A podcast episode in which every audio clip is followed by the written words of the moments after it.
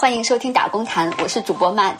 我们这一次很高兴邀请到了我们的老朋友，就不知道大家还记不记得，去年大概这个时候有一篇翻译海德格尔的《农民工》的文章，在网上引起了很多关注和讨论。呃，打工谈其实是在这篇文章发布之前呢，就邀请到了文章的主人公陈直，跟我们来播客聊一下他的生活和他的哲学思考。但是当时录制的节目因为一些原因没有能够播出，然后那个时候我们围绕着那篇文章和他引起的很多争议，跟陈直聊了很长时间。这一次我们又很开心的邀请到了他，来弥补上次没有完成播客节目的遗憾。这次我们也邀请了一位客串主播场文，先请陈直和场文跟大家打个招呼吧。大家好，呃，我是陈直，呃，非常感谢和荣幸能够接受打工台的呃节目。好嘞，呃，大家好，我叫场文，然后目前是在读博，然后呃，很高兴，然后再次有机会和陈直兄来聊一聊。我记得去年大概同一时间我们聊过，然后时隔一年再次呃，这个在在线上相聚，还是很开心的。嗯，谢谢常文和陈直。那距离上次我们聊那个打工还有哲学，已经快一年了，就差不多一年了。就上一次引发的那些关注以后，其实陈直的工作和生活都发生了一些比较大的变化。不知道陈直能不能跟我们分享一下，就是你在那个之后的一些经历？好的，好的。呃，在那篇文章呃发出之之后呢，呃有。有个学校，呃，给我一个工作机会，之后我就在这个学校工作。呃，我我目前是在这个学校的一个杂志社做编辑，然后在这里工作也快有一年了。是呃，学校主办的一个学术期刊的杂志工作吗？还是一个一？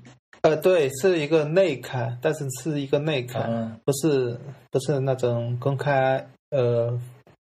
公开的，嗯，所以你目前主要负责的工作就是，呃，做一些学术编辑的的工作，对吗？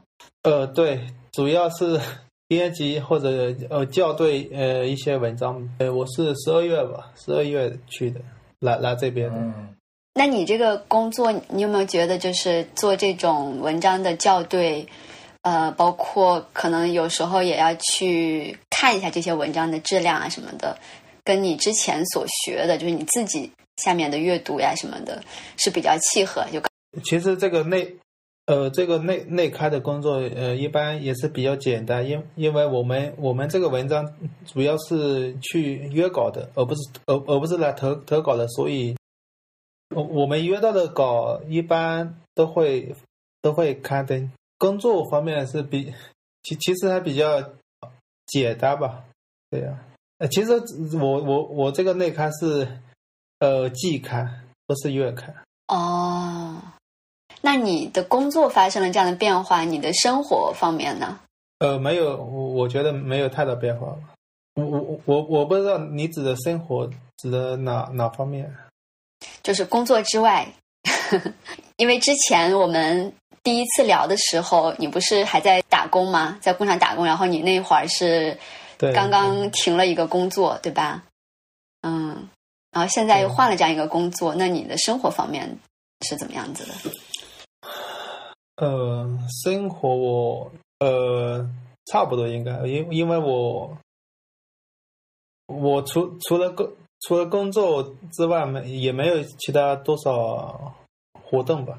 呃呃，我我我可以说，我我我我现在在石家庄这里，河河河北的石家庄。我在这边没没有去过去过什么地方吧，主要主要是在学校里。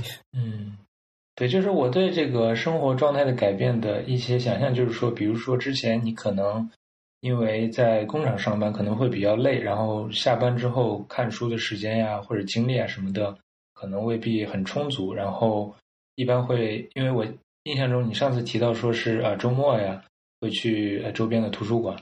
但是现在我感觉，如果做学术编辑的话，会不会，呃，自己有更多时间看书、思考之类的这样一些生活方面的改变呢？哦，这样的话肯肯定是更多。呃呃，其实呃呃，说实说实话，这个编辑的工作量，嗯，还比较比较比较小，所以很很多时间呃都有空余吧。呃，这些空余时间大部分我我就读点书呗。对呀。嗯嗯，哎，你这还挺好的。嗯，那你觉得现在的状态算是你比较喜欢的一个状态吗？就是可以读书、思考，有一些空余时间。呃，应该应该算是比较理想的理理想的状态吧。但是也也是有一些那个呃，可以说有很很大的压力，因因因为他呃，这个这边学校叫我来，也不仅仅是呃让我呃。看看两篇文文章来来编辑两篇文章这样的，他可能也也也对我有有那个吧，有别的希望吧，这样。他希望你可以做一个哲学理论学者，然后也可以写一些东西，或者是有没有要承担出版呐、写作的任务啊，还要有可能还会要上课啊这些。对，有有呃有这些，其实是有这些的，嗯。呃，但是上课我我是不一样这样，呃，合同里面就呃叫我嗯继续翻译呃一些一些书呗。啊，还有翻译的工作，对。所以听上来好像你目前的工作状态有点像是一个过渡阶段，可能你之后的这个工作量或者说工作内容会逐渐的多起来。我今年呢也尝试写了写了两两两篇文章吧，但是好像这个质量不太行，所以也没没有。也没有，呃，也发不了，感觉是这样导致我压力更大一些吧。这样。哎，那我觉得你要是写出来的话，你可以投一下啊，试着投稿一下嘛，那种有同行评审的那种。对我，我，呃，我我写出了一篇文章，然后我我我给一个浙大的呃一个老师看吧，他让我改，我我改了两三遍，好像都不行，但是我我现在改不下去了。这个我我感觉我的呃哲哲学这个水平还是严重严重不足的，因为因因为他是也也是比较比较那个也也是专门研究现象学的这这，如果他觉得这不太好的话，这个是吧？嗯，然后他他让我嗯改改了几遍，然后我我就改不下去了，所以到现在，哎也也也也也不知道怎么办了，我觉得的。这方面，呃呃，而且我我我今年，呃，其实也也是有更多是觉得我我自己的呃哲学基础吧，这个还还比较很薄弱的样子，所以我我觉得我我我那写的东西呢，也也是比较比较比较很差吧，所以我觉得也也也只好放弃了。哎，你你你是在哪些瞬间觉得你你你的哲学功底很差？比如说他说了什么，还是说他？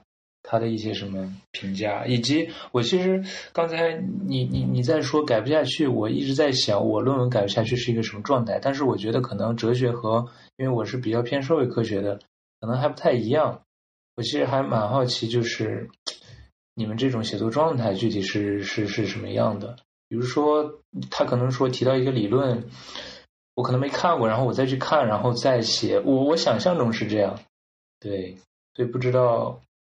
因为我我我我也也是写的海海德格尔的呃方面的，所以呃主主要是我觉得可能我我对他的这个理解还不够吧，嗯不到位。他他的很多很多很多很多书我我我也没有看过，所以这方面让我觉得嗯自己水平比较差，写的东西呢也也也比较肤浅吧，对这样。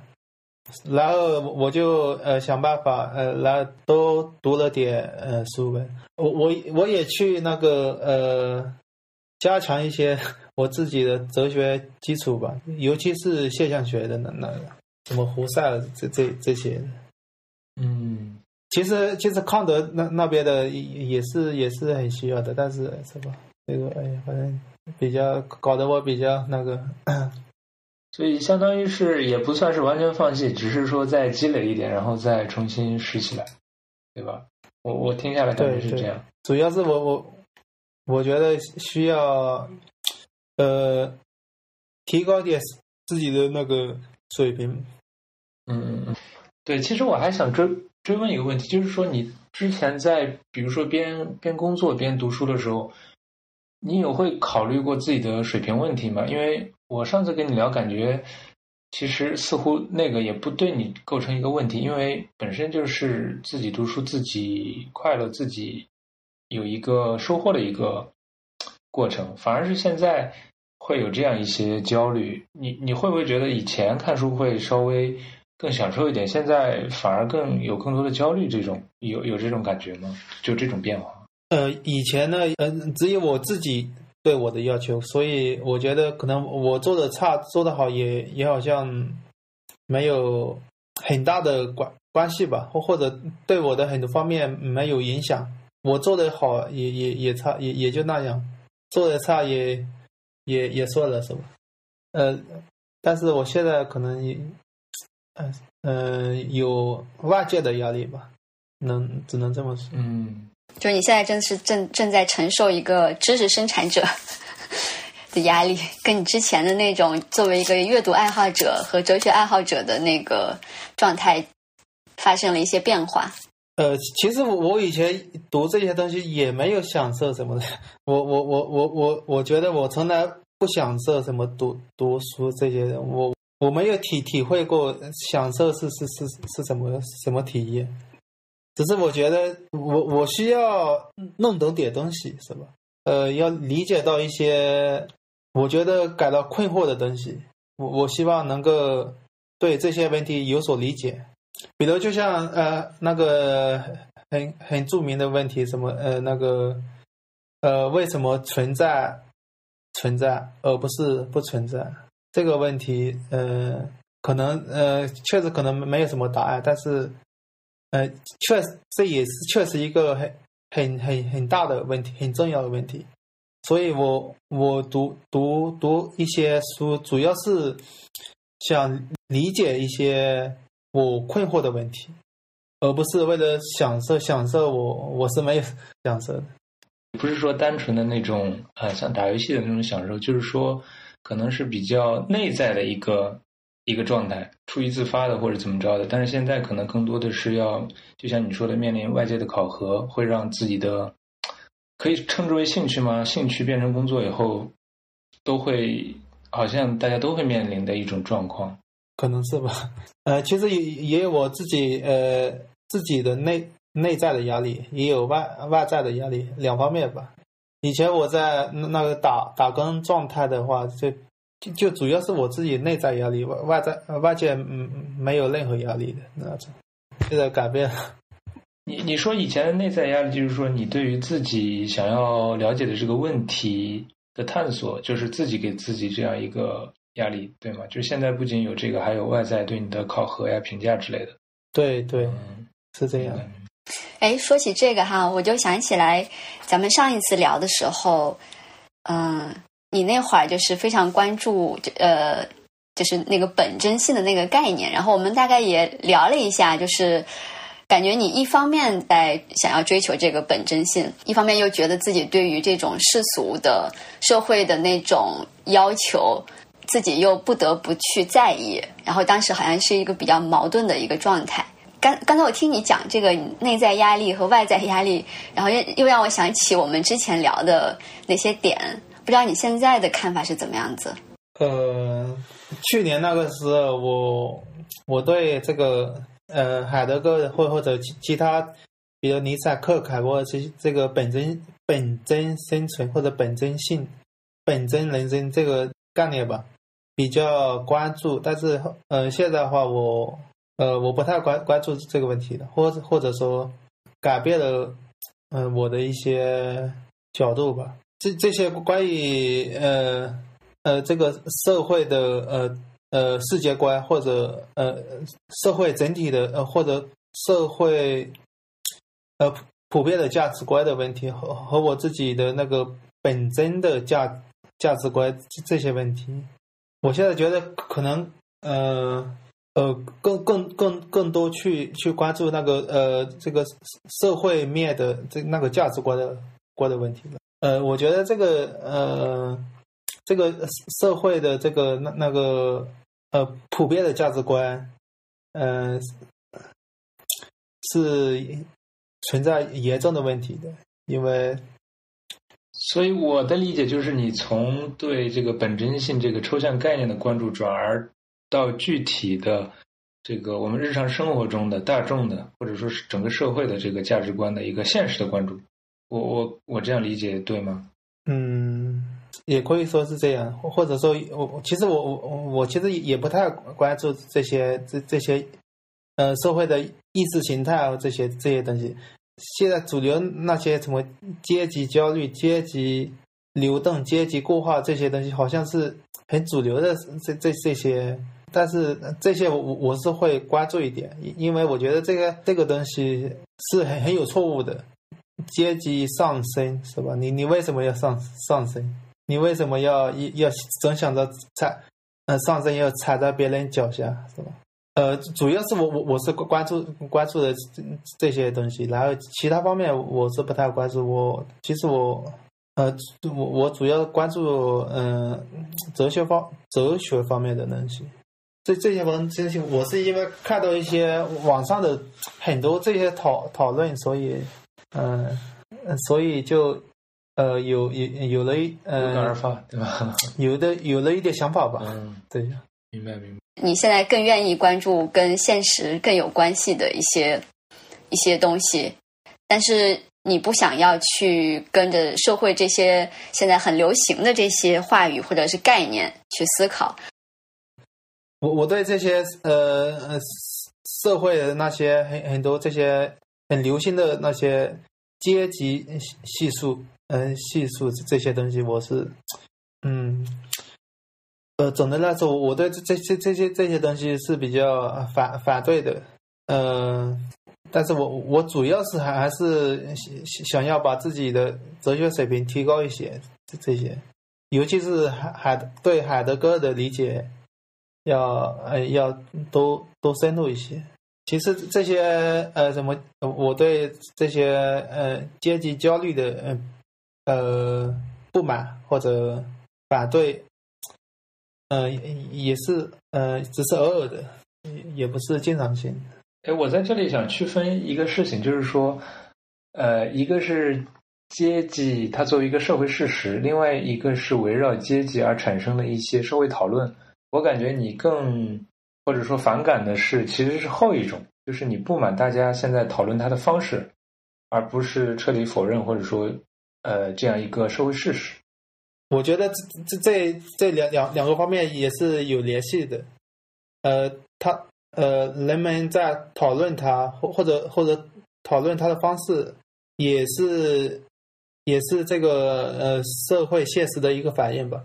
他为什么用这种方式来讨讨论，而不是用别的方式，是吧？也是有这个呃这个现实的基础。是的，是的，你说这一点确实蛮有启发的。我个人也觉得，在很大程度上他们是相互影响的。对，对，对。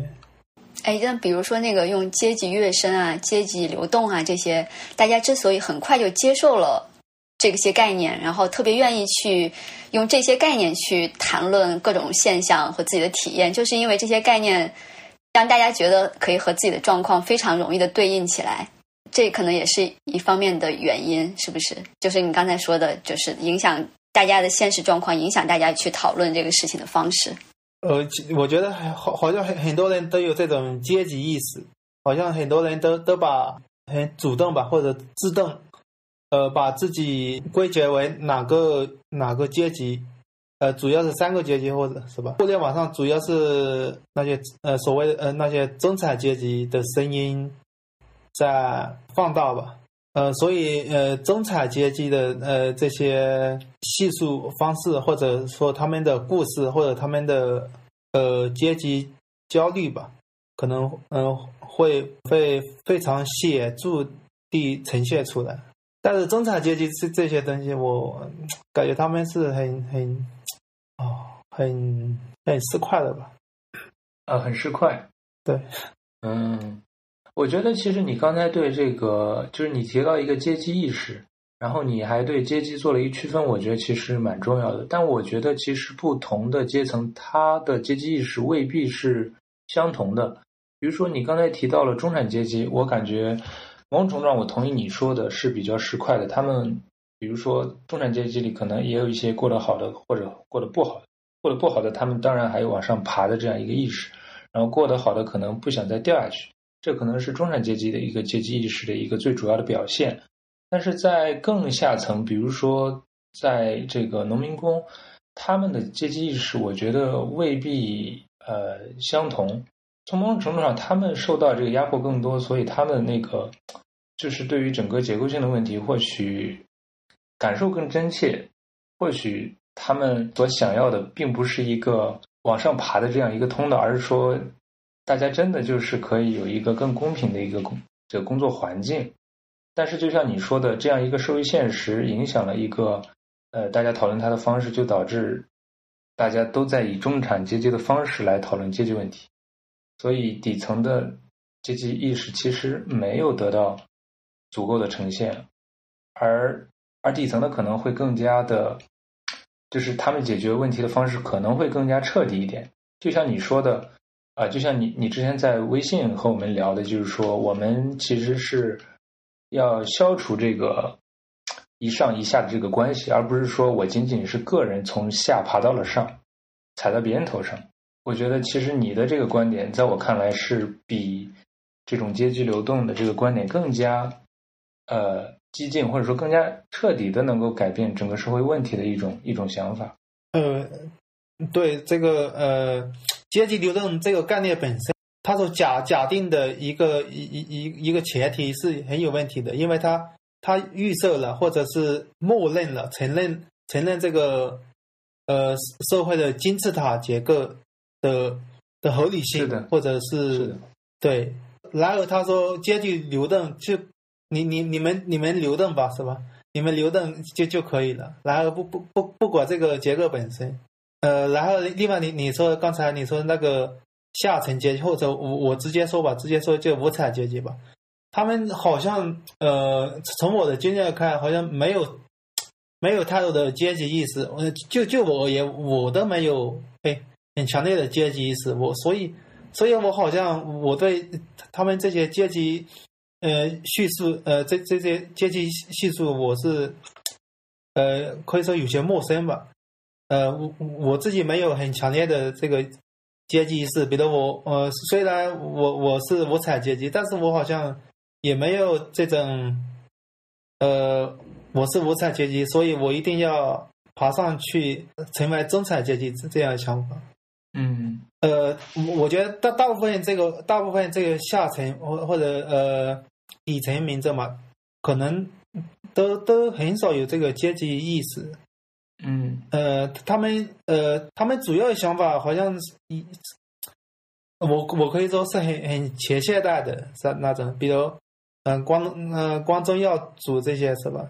就就是就是就是就是这些东西。我觉得你似乎说的阶级意识是向上爬的阶级意识，对吧？但我我我的意思是，阶级意识还有其他的其他的一些形态和内容。呃，陈直讲的这个，我真的。我真的也非常有感触。我们现在，比如说网网络上的讨论，谈论很多事情的时候，都会拿这个框架“资本阶级”，嗯，然后一一种非常强烈的这种反资本的这种姿态。但是我们看不出来这个阶级指的是谁，这个阶级的主体是哪里。然后我们发现，就是无产阶级是没有不会去用阶级这个词汇的，大家是不会讨论阶级怎么样，而且也不会去。用阶级流动啊，什么阶级上升啊这些词汇的，但是我觉得所谓的无产阶级，它的这种阶级意识不是通过去谈论阶级呃来表现出来的。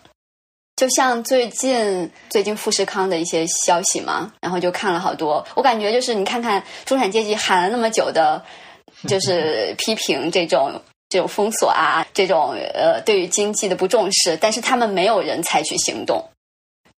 倒是富士康的工人用，就是用徒步这种方式做出了最有力的反抗。这种很自发的这种行动的能力，这种力量，可能才是真正的嗯阶级力量。我不知道陈陈直还有场文怎么看？是的，是的。呃，我其实觉得你说那个蛮对的，而且说的也挺有启发。就是说，整天中产阶级抱怨说这个封城封城的，感觉怨气多大似的。但是好像也没有做出实质性的行动去改变这个事情，反倒是富士康的这个工人，他们他们力量大到让郑州市已经盖不住这件事情了。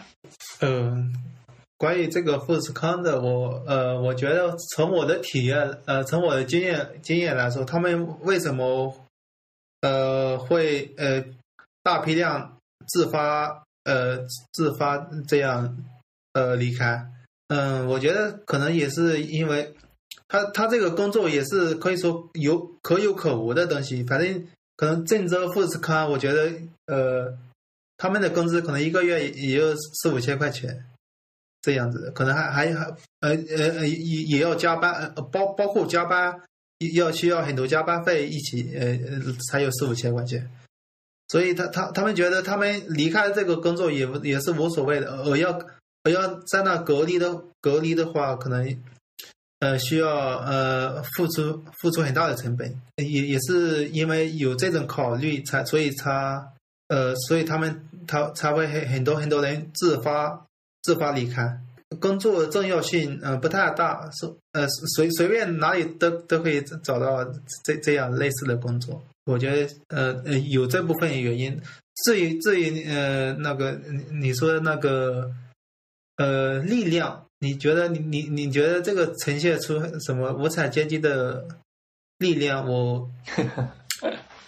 呃，我我我有些怀疑，说实在，因为因为我觉得他们也是，呃，所有人都是一，我觉得大部分也是一般一般傻傻的那样。嗯，对，可能只是在比较之下吧。对，可能可能从从实际效果来呈呈现出来效果可能是这样，但是我觉得从从他们的呃心理或者他们的动机来讲，他他们是是是没呃没有这方面考虑的。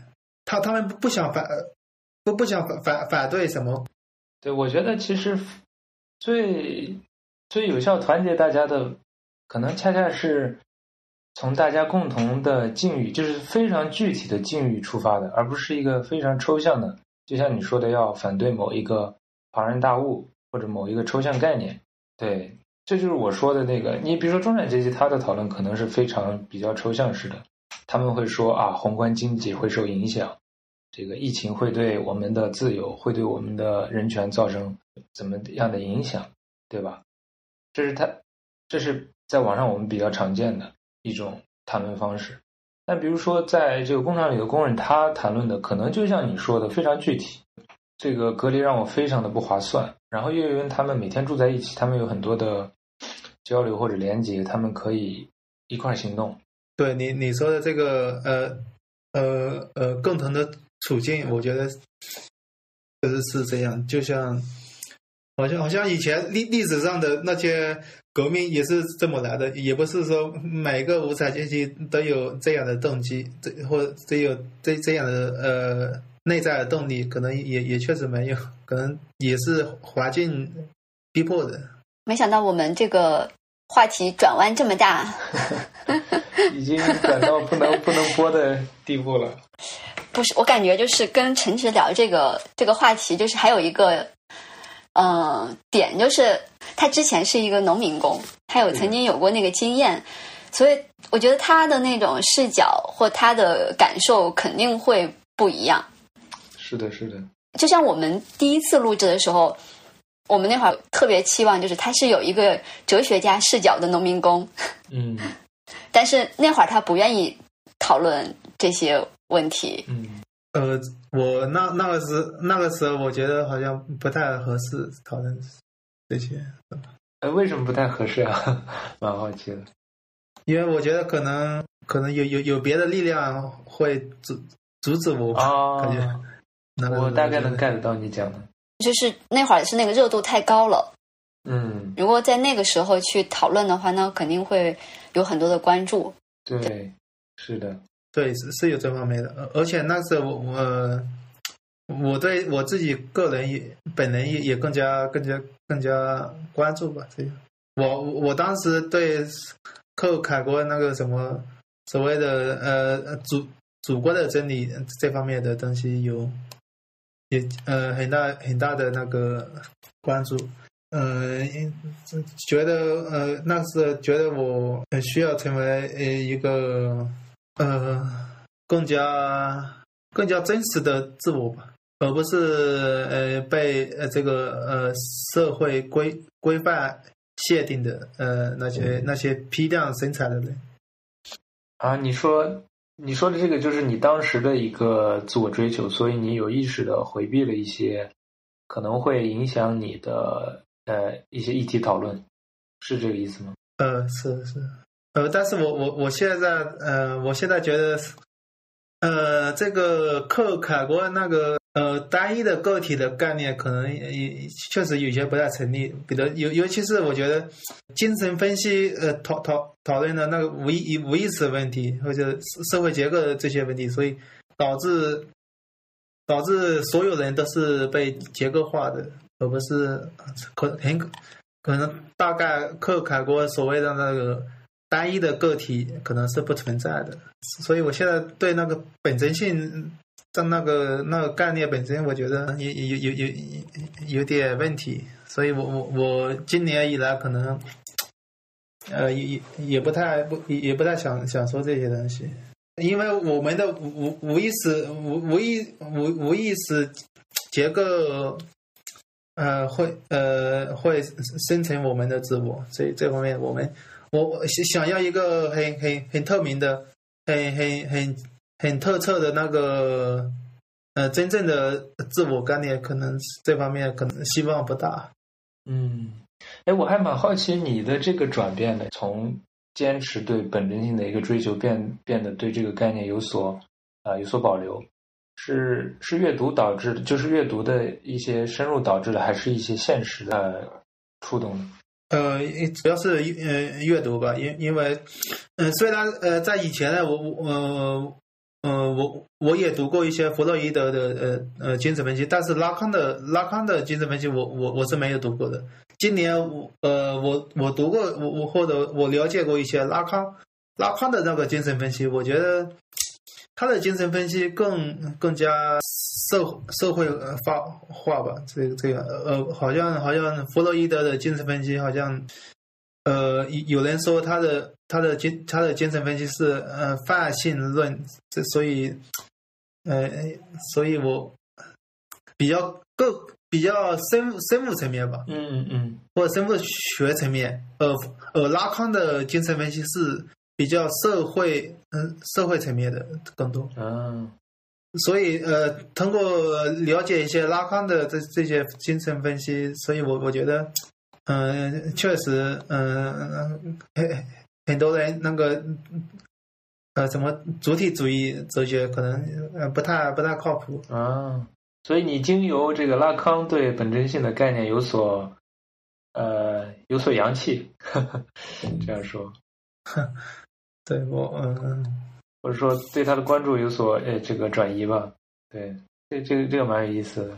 就刚才我听到陈直讲，就是你是你的这些转变，其实还是主要通过阅读获得的嘛？就我还蛮想问一下，就是你的现实的生活状态跟你的阅读有什么联系吗？有什么互动吗？就是因为之前。当我们聊那个你你聊那个形而上学的时候，你觉得你尽量的想要把你的哲学思考和你的现实经验，他们给互相独立起来。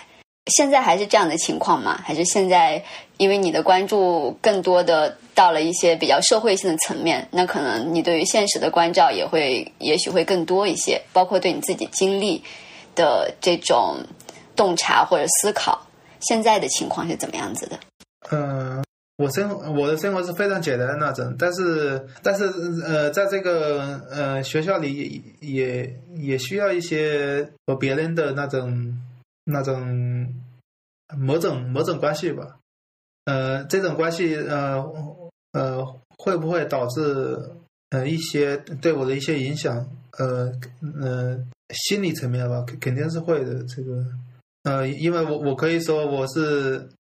呃，严重的呃社交恐惧的那那种的，嗯，所以我我我我在虽然这个学学校里面没有很很很多的呃呃呃人际人际关系方面的问题，但是我我觉得也也也会呃对我产生影响，也会嗯对我造成比较大的压力，而且我觉得这种性格吧，会得罪得罪很多人，包括得得罪领导，这方面让让我感觉很压力很大。其实我听下来还还是对你的生活感觉有点，比如说你大概是几点去工作，然后具体工工作干完，呃，然后几点下班，然后看看书睡觉，有没有这样一个比较形象化的一个呃一个过程？然后就是聊一聊你每天的一个一个日常，你的生活和你的这个阅读大概是怎么样一个分布？呃，我一般嗯也就七七八点起起床。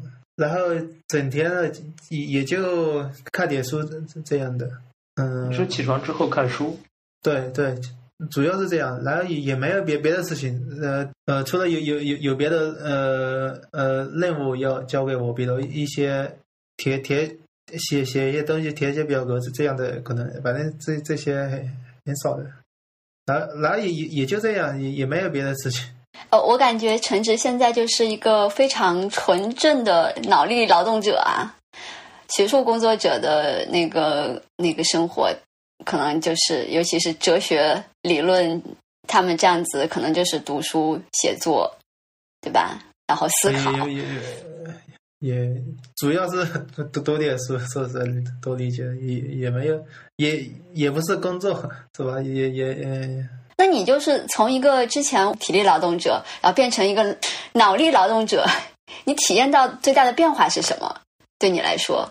呃，我体我我我就想到呃呃十九十十九世纪的那个叔本华还有克卡果尔，他们一生都没都没有工作过的，因因为他们都是富二代，所以他们呃整天就就是也也也就是呃搞搞搞自己的事情是吧？呃，看些书写写写作的，我我我就我我觉得我现在的状态和暂时我我我现在暂暂时的这这这样这样的状态和他们有点呃有点相似。当当然他们是他们嗯他们因为是富二代，所以没有呃任何的经济的焦虑，是吧？呃而而而而而我现在的状态只是暂时的。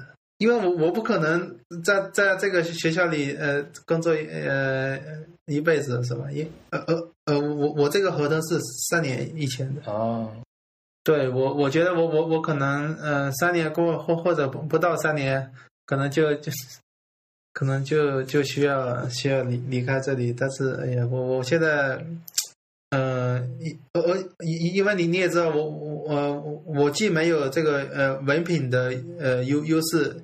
也没有，嗯，这个，嗯，呃，哲哲学水平也也不行，所以你，我觉得，嗯，是很很难很难很难在学校里，呃呃，工作很长时间吧。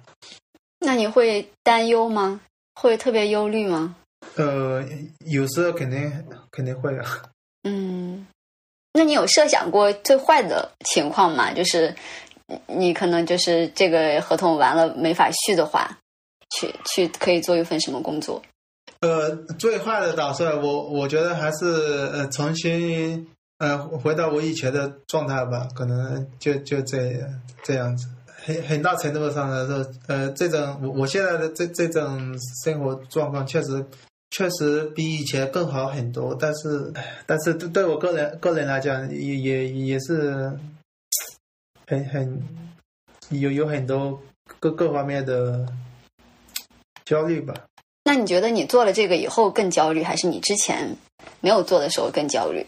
因为你之前也是一个比较焦虑的状态。应该是之前，呃，应该是之前，因为因因为那个时候是可以说是，呃呃，可以说是呃朝不保夕的状态。我那时觉得，那是那时是非常。非常处在非常呃危危机的状态之中的，我我可以说那是我是随时都呃准备好的死亡的死亡的那个打算吧。好吧，好吧。所以，你说的这个朝不保夕是指的精神上面的，还是指的就是经济，完全是经济方面的？呃，主要是经济方面的，因为那是这个呃，你你你也知道，那呃，你你可你们可能不你你们可能不知道，呃，那样的工作是非常非常困难的，而而且我我我这个人可能性格也也不太适合长久在一一个一个地方工作很很长时间，所以我我我我我是通常一年之内都要呃换几个地方工作。嗯，但是你当时你的妻子不是也有工作吗？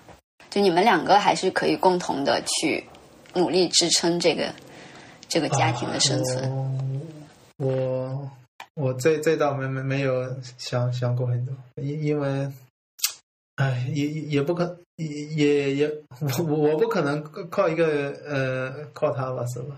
对，也没有靠他了，就是说你们相互嘛，相互就是说 对啊，相互扶持。互相支撑。对，没没我我没有想过呃这方面太多。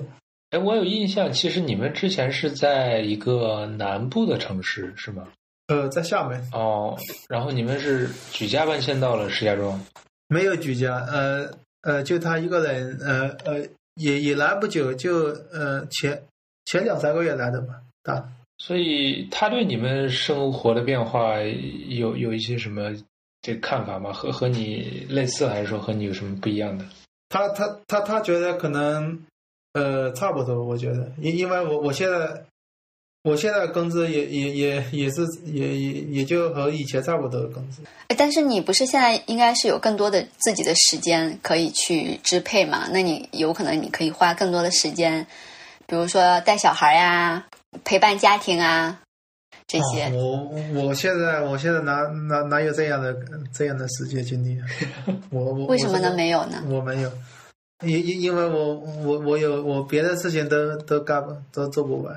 我因为我我我是需要提高一点水平的，因为我我不可能一直呃一直都都都那样。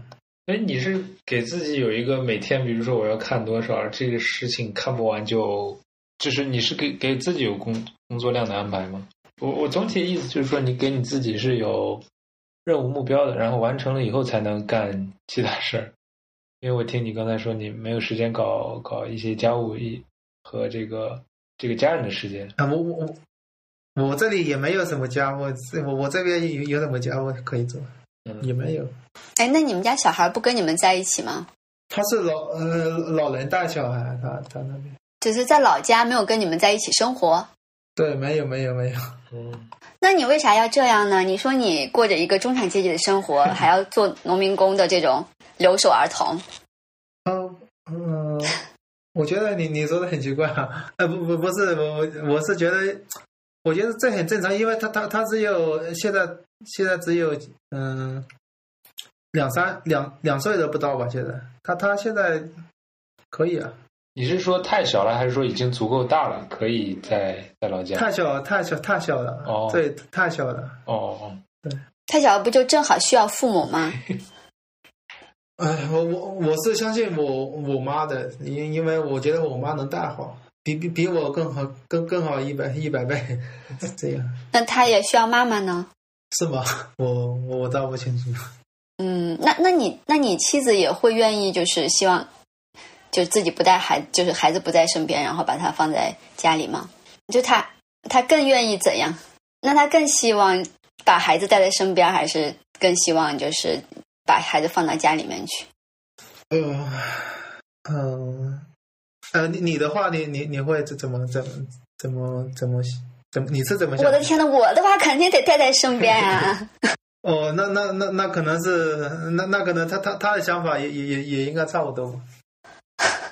那也不一定。那比如说，有的有的人他就不喜欢照小孩儿，就这个是因人而异的嘛。我觉得，呃，嗯，确确实，呃，呃，从某种某种意意义上来说，我是，嗯、非常自我中中心主义吧。我觉得我我我我我确实是是是这样的，我我确实是是有有这种这种不受呃社会主流价值观欢迎的那种那种倾向吧。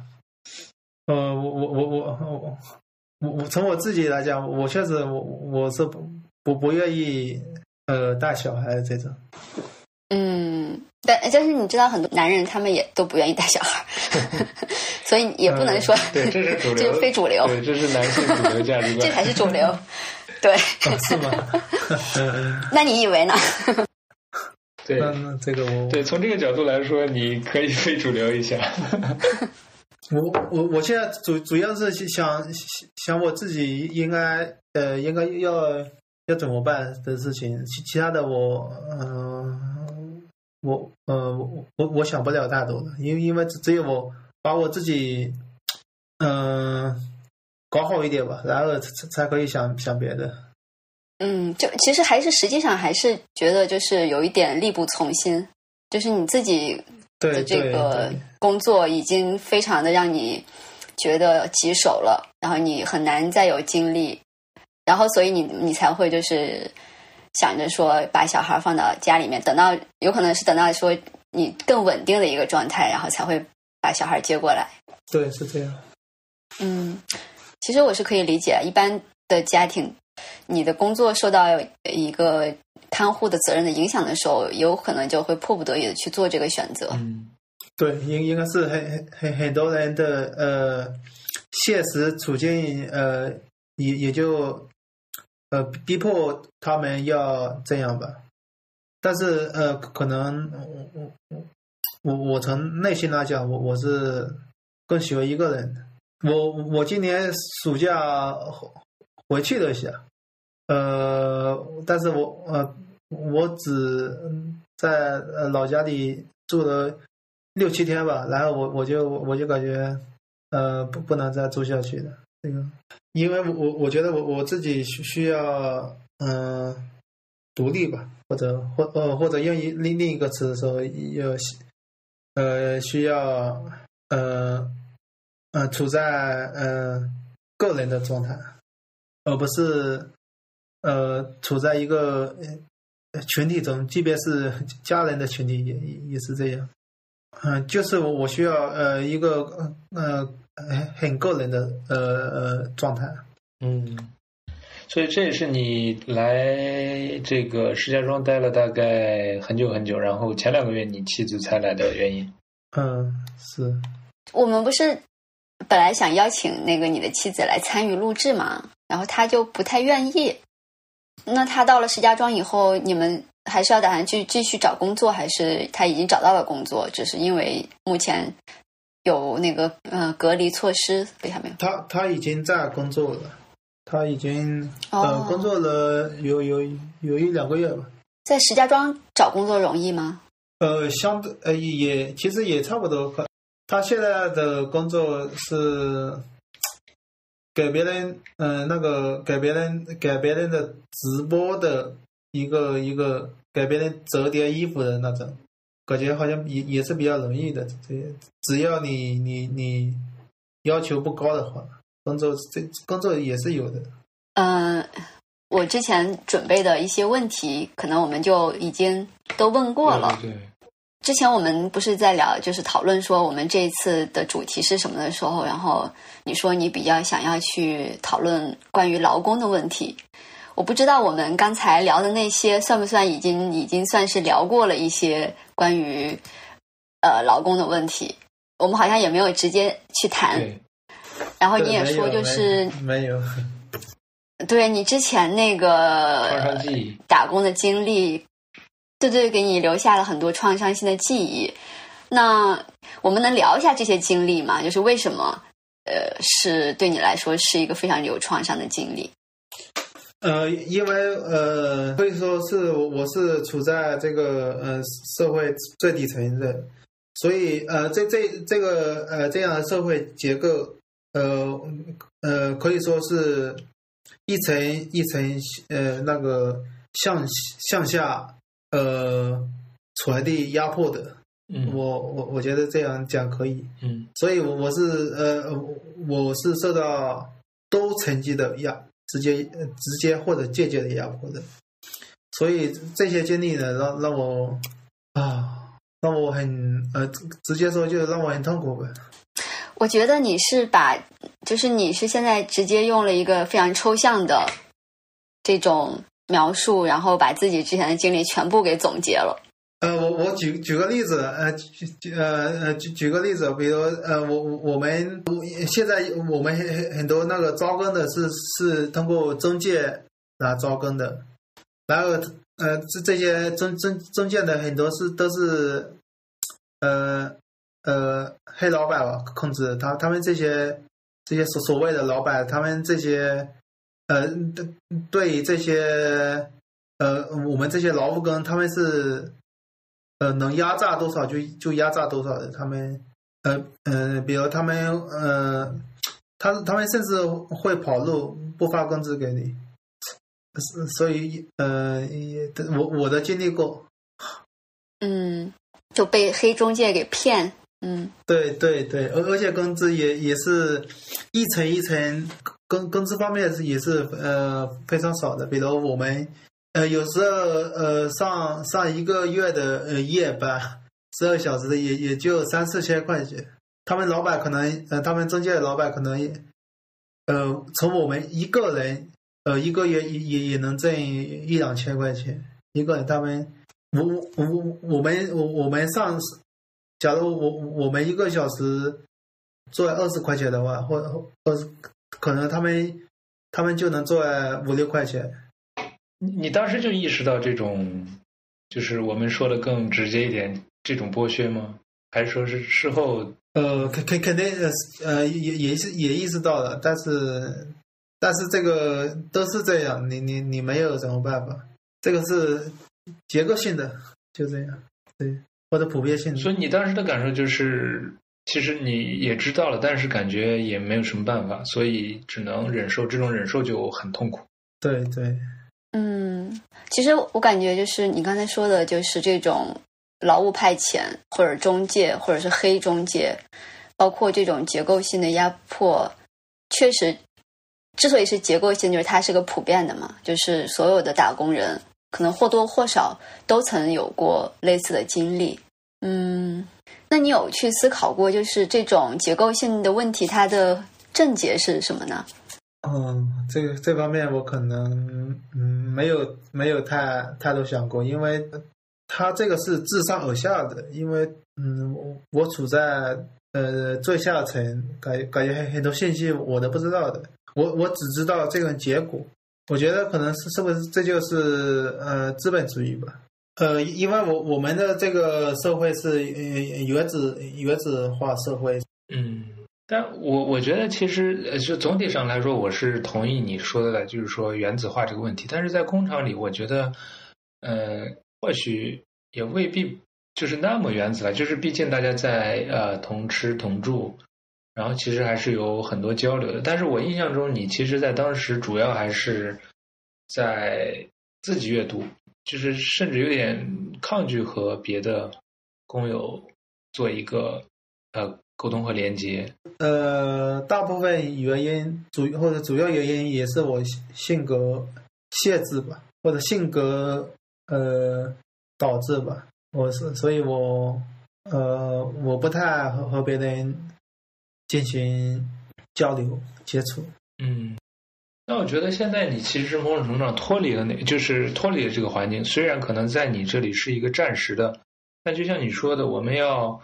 就是越不幸的人，越要解决这个结构性的问题，而不是仅仅向上爬。但是你你现在某种程度上脱离那个最不幸那个群体，就是说用你的自己的话来说嘛，对吧？然后你觉得以你现在这个位置和这种状态，你觉得你能做是就是，哎，我觉得这样问有点那个啥，就是说，呃，或者说这是对我们三个人共同的一个发问，就是说，我们作为这个知识生产者。能够为这个结构性问题有一些呃什么变化，或者说我们自己做的事情对这个结构性变化有有有一些什么关系？我我不知道你们二位怎么看，这是个就是也是自问，也是请教二位吧，也是我自己困惑的。就是尤其是我还做一些所谓的这个呃批判的研究，或者说关注一些啊工作相关的和劳动相关的，对我也有时候也在考虑这个问题，也也。也有迷茫的时候，对。呃，我我先说一下，我我我前呃好像前几个月吧，看过一部电视剧，叫做《觉醒时代》，好像他他他们那那个陈独秀呃李大钊那那个时代也也也有这样的问题，他们他们他们的做法好像就是新新文化运动，从观念上呃来传传播进步的观念吧，呃，进步的思想 在这方面。他他们觉得就就就是呃先先先要先要依靠这样的方式来使呃大众觉醒起来，呃，但是可能当然现现现在现在的时代不同了。是的，这是你你说这个我我我大概同意，但是也同同样就是像你说的，这个在现实的这个语境下，似乎呃。不太可能，或者说不太可能以他们的方式来展开，对。然后我个人理解我自己做的，比如说我可能更偏马克思主义，我有的时候会呃会安慰自己说自己做的还是在触及结构问题，所以我也蛮好奇，比如说你在讨论这个海德格尔的时候，呃就是你在这个海德海德格尔的时候，你怎么看当下性在哪里？我或者说你你你有考虑过这个问题吗？呃。呃，海德格尔一般呃，通常他他不涉及呃社会面的，或或或如果涉及的话，他是把整个全体呃人类在一起考一起来呃呃考量的。所以海海德格呃呃可以说主主要是个体性的吧，个体化的吧，所以他他不不他不直接呃涉及呃社会的问题。呃，如如果如果呃一定要说的话，我觉得呃海德格他的那个那个呃存在问题，是我们每一个每一个人，无论无论你是呃什么无产阶级、中产阶级，还有什么呃资产阶级、资产阶级，每个人都会呃呃。都需要直面的问题，比如他他每个人都都需要直面死亡的问题，都需要直面我我们我们本身有限性的问题。就是在你的理解，就是海德格尔可能处理的是一些呃没有差异化了的呃普遍性的人的一些问题。对对对，他他是呃他他的问题是面向所有人的，而而不是面向呃呃面向部分群群体的问题。嗯。不知道麦特你怎么考虑这个问题？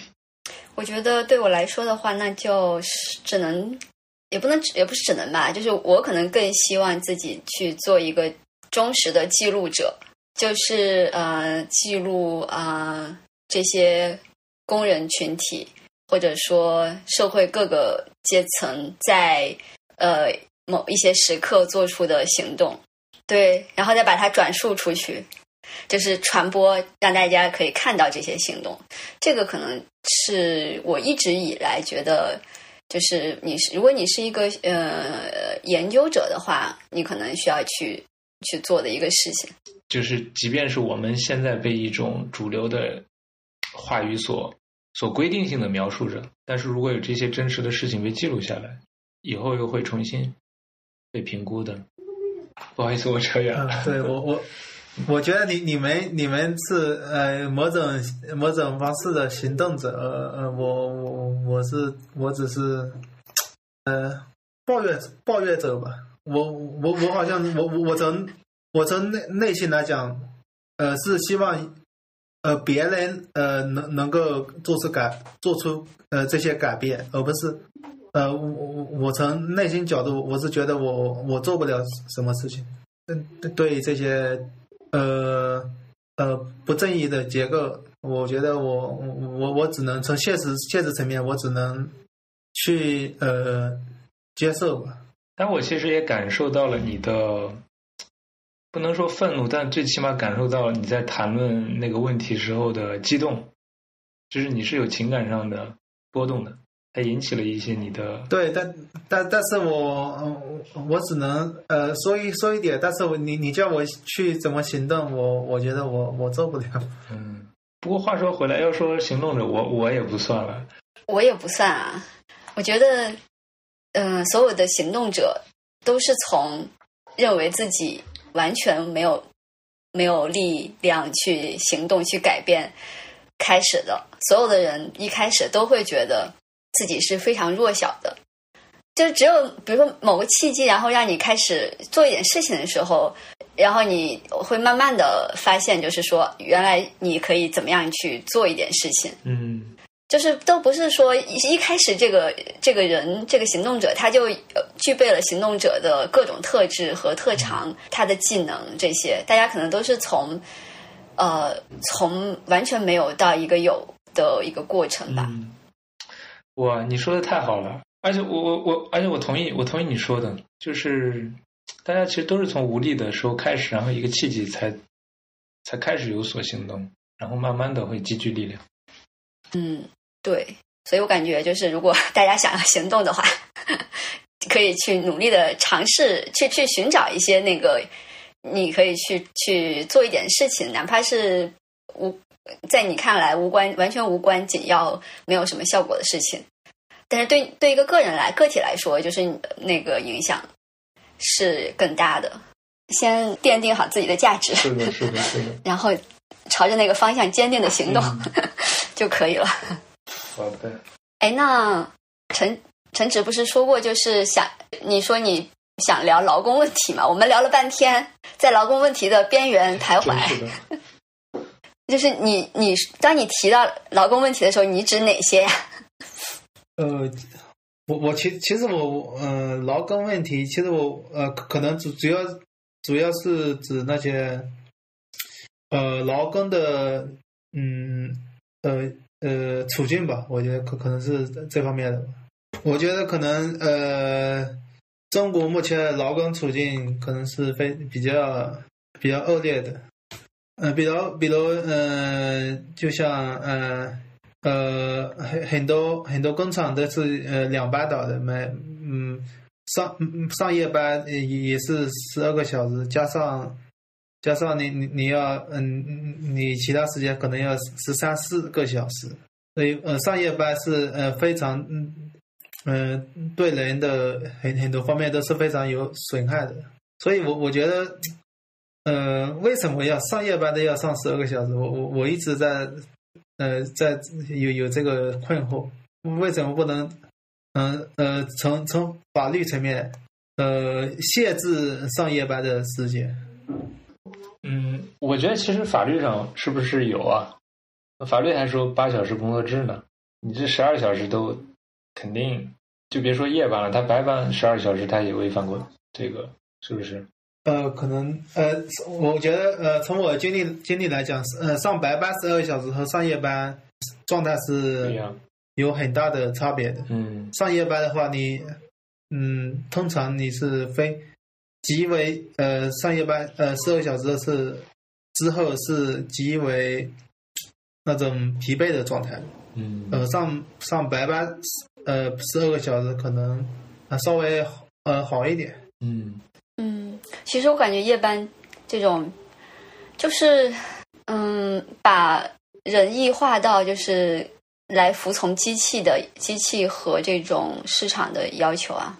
其实我也一直对于这个夜班，嗯，两班倒啊，三班倒这个事情也有自己的困惑，就是为什么这个就是资本主义发展到今天。依然就是夜班这个事情就，大家依然认为它是合理的。我也我也其实一直很困惑。我觉得我我能提供几个视角吧，就是说，呃，就是这个主要是意大利那个自主主义马克思主义者的观点了，就是关于这个阶级斗争和这个技术革新之间的关系，在他们看来，就是资本家不会主动改善这个机器的这个先进程度的，不是我们。这个正统马克思主义者理解的说啊，资本家对于这个利润的无无止境的追求，他会非常的这个投入这个技术研发的。呃，当然这个只发生在那个比较垄断的市场上，但是在这种自由竞争的这个市场上，资本家基本上不会这么干的，因为对于科研的投入对他来说是很大的负担。他最主要的还是通过压迫人来实现。然后呢？只有当阶级斗争发生了以后，资本家他们才会被动的去推进这个技术的研发。所以，这个技术的进步通常是被作为管理那些不太服从的工人而退出的，而不是作为对于利润的追求来来来退出的。就是大概是第一点，就是说，如果你工人不反抗，他就不会推推进他那些机器的这个更高效率啊，或者说更更自动化的那个方向的。然后还有一个，就可能还是有一些全球的这种全球资本主义体系的这样一个视角吧，就是说，呃，它可以不断的向第三世界把一些最粗最重的活儿直接外包出去，它不用改变整个生产模式、生产方式，对吧？比如说之前在美国这种三班倒，现在美国工人他他他闹了闹。他不会改进这个生生产线的，他就说他不会首先改变这个生产方式，他先他先挪到中国，中国不行再挪挪到越南，越南不行再挪到非洲，他首先会采取这种方式，呃，这是我能想到的，这个是呃纯粹是从书本里来的，不知道这个陈真 有什么看法没有？就是压榨人肯定是最方便的一个途径，而不是改善。机器，就是对于他来，就是对于一个个体的资本家而言，对吧？就是我为什么要研发呢？我在能够压迫人的情况下，对吧？这样我的支出是最少的。对，呃，你你你说的对，从呃，你你你你说的应该是从呃概念上说，我我觉得可能从从呃微观层面上来讲，可能。呃，大部分确确实是如此，因为你你说大大部分呃小的小的工工厂的老板，他们肯定是呃不会花花花大价钱去买更先进的设备的，然后他他们肯定是希望呃压榨呃工人的劳动吧，主要主要通过这些。至于那些大型的公司，可能会把这个呃研研发吧或者科研吧当做一个。呃，备选备选项。最后一点就是说，那些可能大公司，它也会把这些低价值的又外包出去，对吧？他就是说，他压根都不管，他可能投资的那些也会变成一个高价值的。也是对，就像像这个苹苹果是吧？对，苹果你看它也研发，但是它生产都是富士康在搞，对吧？富士康又又接着压榨。嗯，就是我们刚才不是讲，就是中国工人的处境其实是一个比较。糟糕，整体是比较糟糕的一个状况。但是这些年也有很多的声音认为，就是中国工人的处境已经比之前好了很多，有了很多的改善。所以我就因为陈直，你也是打工了比较多多年，就是从你自己个人的经历或者你的观察来看，你觉得有改善吗？然后改善，如果是有改善的话，在哪些方面？呃呃。呃，我我好像以前也也跟你谈过一些，好，呃，应应该应该说确确实有有一点，在好像应该在呃几十年前，我我应该是二三十年前或者三四十年前，很很多呃在农农村去城市打工的人都是有生命危险的，因为他们呃比如去呃下下那个煤矿下矿井。呃，还有什么建呃搞建筑这些，他们呃会会遇到一些非常严重的事故。当时的呃呃整个社会呃环境吧，对对这个安安全生产不重视。但是好像呃最近呃十十最近十十十几年或者呃或者十来年吧，可能都对这个呃。安全生产的这个重视程度是呃提高的非常多的。你你一般去工厂打工的话，一般是没有太太多的安全呃问题，呃尤其是一般没有生命呃生命危险的这种事情。从从这个安安全角度来讲，我觉得应该是提高了不少。但是除了这个生命生命方面的其他其他方面，比如健康，比如粉尘这些，比如什么。呃，有毒呃有有毒的这这这些呃这些呃物质，可能嗯嗯，可能也也也依依赖广泛存存在吧。嗯，就是说，提高就仅仅在于保障了一定的生生命权吗？呃，我觉得呃嗯，我觉得是的，因我觉得这这我因因为主呃这个是呃呃提升呃嗯。最为明明显的显最为显著的呃变化，因为好像好像现在呃好像这工地死了一个人要要几几百万呃赔偿要几百万好像这样，以前的话可能几万块钱都不行。嗯，以前好像有有新闻报道都都是也有几千块钱打打发打发你死了一个人。嗯，我我我我觉得这个安呃安全生产这个这个理念吧，可能我觉得是得到比较比较大的呃落实的。呃，其他的我觉得我我觉得也也也没有太太大变化。我觉得其实很很多是也是很很恶很恶劣恶劣的对恶恶劣的环境。我我我我印象中，我小时候经常会看到那个欠薪和讨薪的事情，这个事情有改善吗？哦，这可能也可能都都都都多少有有有有一点改善吧，因为因为现在好像那那些呃那叫叫什么劳劳动保保障局吧，好像好像去去那个他们他他们这些机构呃会有有有有更多的影响。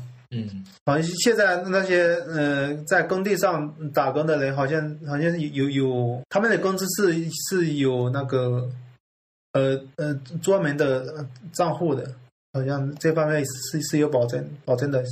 啊，这这几年，尤其是最近，我看了一些富士康的情况，包括我们之前有聊，就是呃，好多工厂的这种小时工，呃，甚至还有这个骑手啊，这些，就有一种感觉，就是我以为，嗯，大家的处境都是在慢慢的在变好的，比如说。一二年左右的时候，我那会儿还在关注说啊，那个中国的劳动法修改，然后就给这个，比如说限制派遣工的比例，嗯，然后去限制这种劳务中介，然后结果呢，突然就是这种什么返费啊、小时工啊，那简直就变成了一个主流了，让我觉得很吃惊。我说这不是都违法吗？但是好像大家都觉得，嗯，好像很正常，就完全没有人觉得这个有问题它。成为一个新经济了，是吧？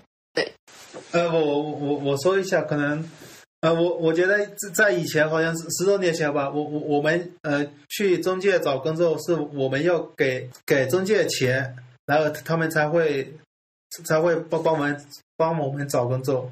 呃，后来就就是我他们呃是他们呃给我们给我们钱，呃，好像嗯，好像他他们呃两两。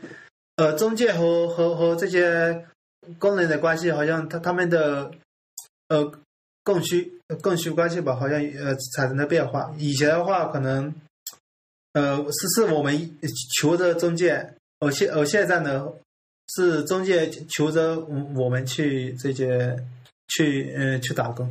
然后包括一个，还有一个就是在文化上，感觉大家对这个工厂工作好像越来越不太具有吸引力，而是这种灵活经济更具有吸引力。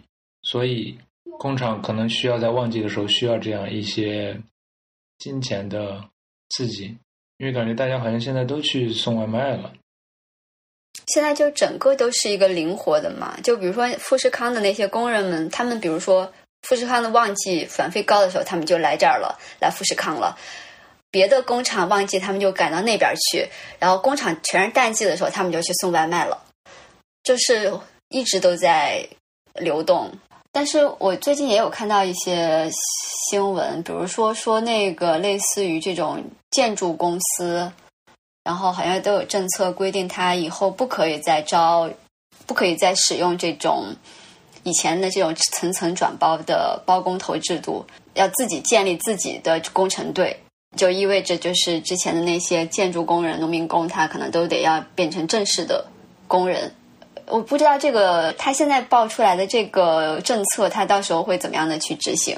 然后你就会发现，好像有两种不同的趋势都在发生，一种就是更加的灵活，嗯，更加的不稳定的这种经济；一种好像又是在国家又在一些制度层面，也不知道是什么力量在推动这种，往着稳定的方向去走，还或者说更加正式、正规的就业这样子去走。呃，我是觉得说，这个这个资本啊，或者说这个具体在从事经济活动的这些个体或者公司，他们和政策的那个关系真的是有点像，就是道高一尺，魔高一丈那种。比如说，你政府会限制了某个行业，但是它又会有新的行业出来。比如说，这个政府在很多传统行业，它的限制也越来越多了，所以你，所以这这也导致，比如说这个外卖呀，各种各样所谓的新经济出来了。因为新经济出来，它是一个还未监管的状态嘛，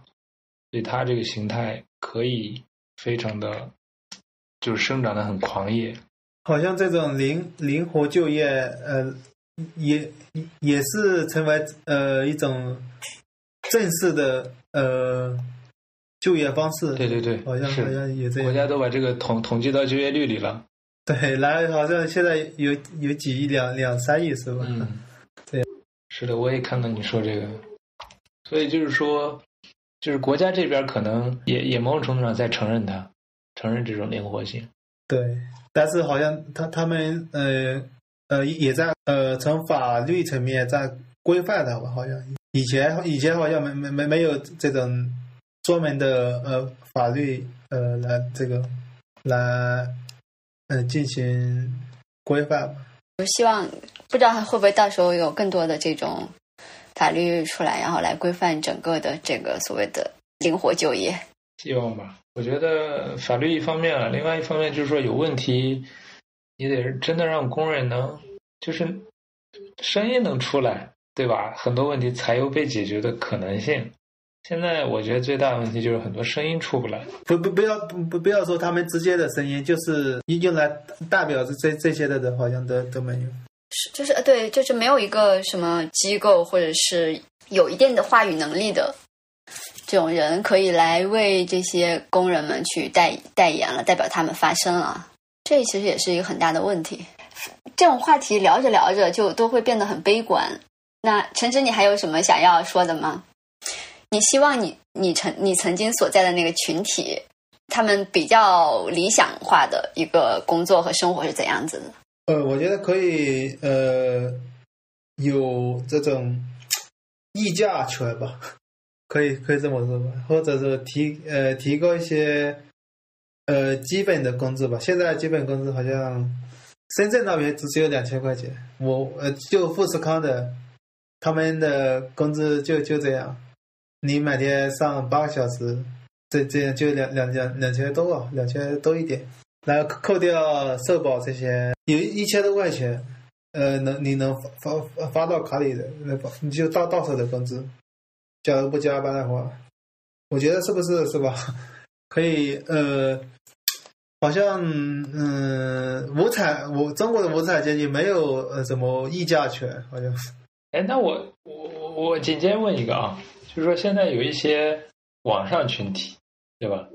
可能很多人对他们有标签，我们暂时先不给他加标签。他们会有一种说法，就是说，呃，我们要把这些制造业留在中国，就是说，就就就他们的意思就是说，呃，与其给这个工人加工资，会导致这个。制造业外流，对吧？还不如说，呃，先让制造业留在这儿。这种看法，你你你你是一个什么态度？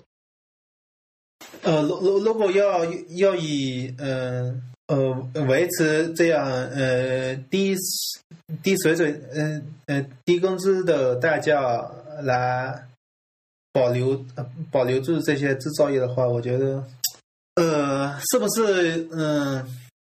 有些不太合理，呃，比如以前的话，就美国的会会把这些制造业转移到呃日本、韩国和台湾这些，然后呃日本、他韩国这些，然后转移到中国，然后中国是不是呃就一定要保留呢？是吧？这个或或或者把把把这些转移转移出去，呃，别的国家国国家的人是是是怎么样处境的？那，我们要不要考虑是吧？呃，这些。我觉得是有有有，呃，值得商商榷的。但是你这么说的话，那那你看这些美国、欧洲的这些呃曾经的产业转移的这些国家，他们许多年来一直都在讨论一个问题，就是资本的转移，其实受害的是本国的工人阶级。就工人阶级是处于一个非常无力的一个状态，因为他们本来是有非常良好的工会组织，但是因为资本的转移，使得整个工会的这种议价的力量都减弱了。所以我感觉就是我我我插一句啊，就是说陈芝刚才说那个，我觉得还蛮有启发的，就是说，因为陈芝最开始说的是一个社会的金字塔结构嘛，我觉得其实放在全球里也是同样的，就是说。美国是塔尖，它可以层层的外包或者转移它它的一些产业。我们中国作为这个这个这个这个国际这个生产链的一端，是不是也某种程度上也也是在做一种所谓的阶级上升，对吧？我们是不是也要对这种以国家为单位的阶级爬升有一些反思？对吧？所以，然后又回到这个麦特刚才说那个问题，所以感觉这个问题的彻底解决，其实问题的症结可能就是说要全球性的共同面对，对吧？不是说啊某一个国家的一个工会去面对的，因为资本它本身就是全球性的，所以解决它的一些症结可能也是得全球联合。对我我我觉得你你说的很对，但是呃，但是是吧？现这个哎，现实。那我们那我们就用这个国际大联合结束我们这期。希望大家可以更多的讨论，然后也希望更多的嗯工人可以加入到这些讨论里面来。非常感谢常文还有陈直跟我们一起录制这个播客。好，啊，谢谢谢谢谢，好嘞好嘞，呃，谢谢陈直兄，然后谢谢 Matt，呃，这个这个邀请，然后我觉得。